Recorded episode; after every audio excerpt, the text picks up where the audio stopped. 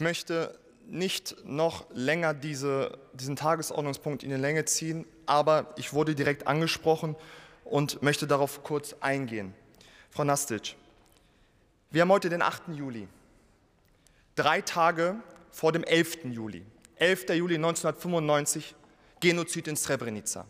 Und ich warte seit Monaten, seitdem ich direkt gewählt worden bin im Deutschen Bundestag, dass ich einmal von der Linkspartei höre, dass sie sich solidarisch den Opfern, dass sie sich solidarisch den Opfern von Srebrenica erklären. Ich warte, seitdem ich gewählt worden bin im Deutschen Bundestag, dass sie eine klare Absage der nationalistischen Politik für Milosevic sagen. Und wenn wir mal zu Dodik kommen. Dodik ist derjenige, der den Genozid von Srebrenica leugnet. Und wie würden Sie mit dem denn umgehen? Der hohe Repräsentant hat die Fähigkeiten von der Europäischen Union und von der internationalen Gemeinschaft, genau solche Leute, die sich nicht an internationales Recht halten.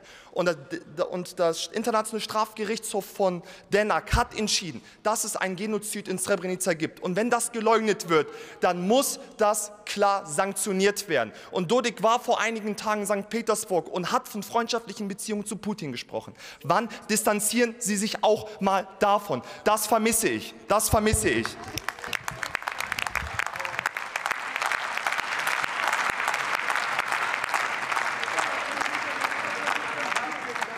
Mein Eindruck ist, dass Sie antworten möchten. Bitte schön.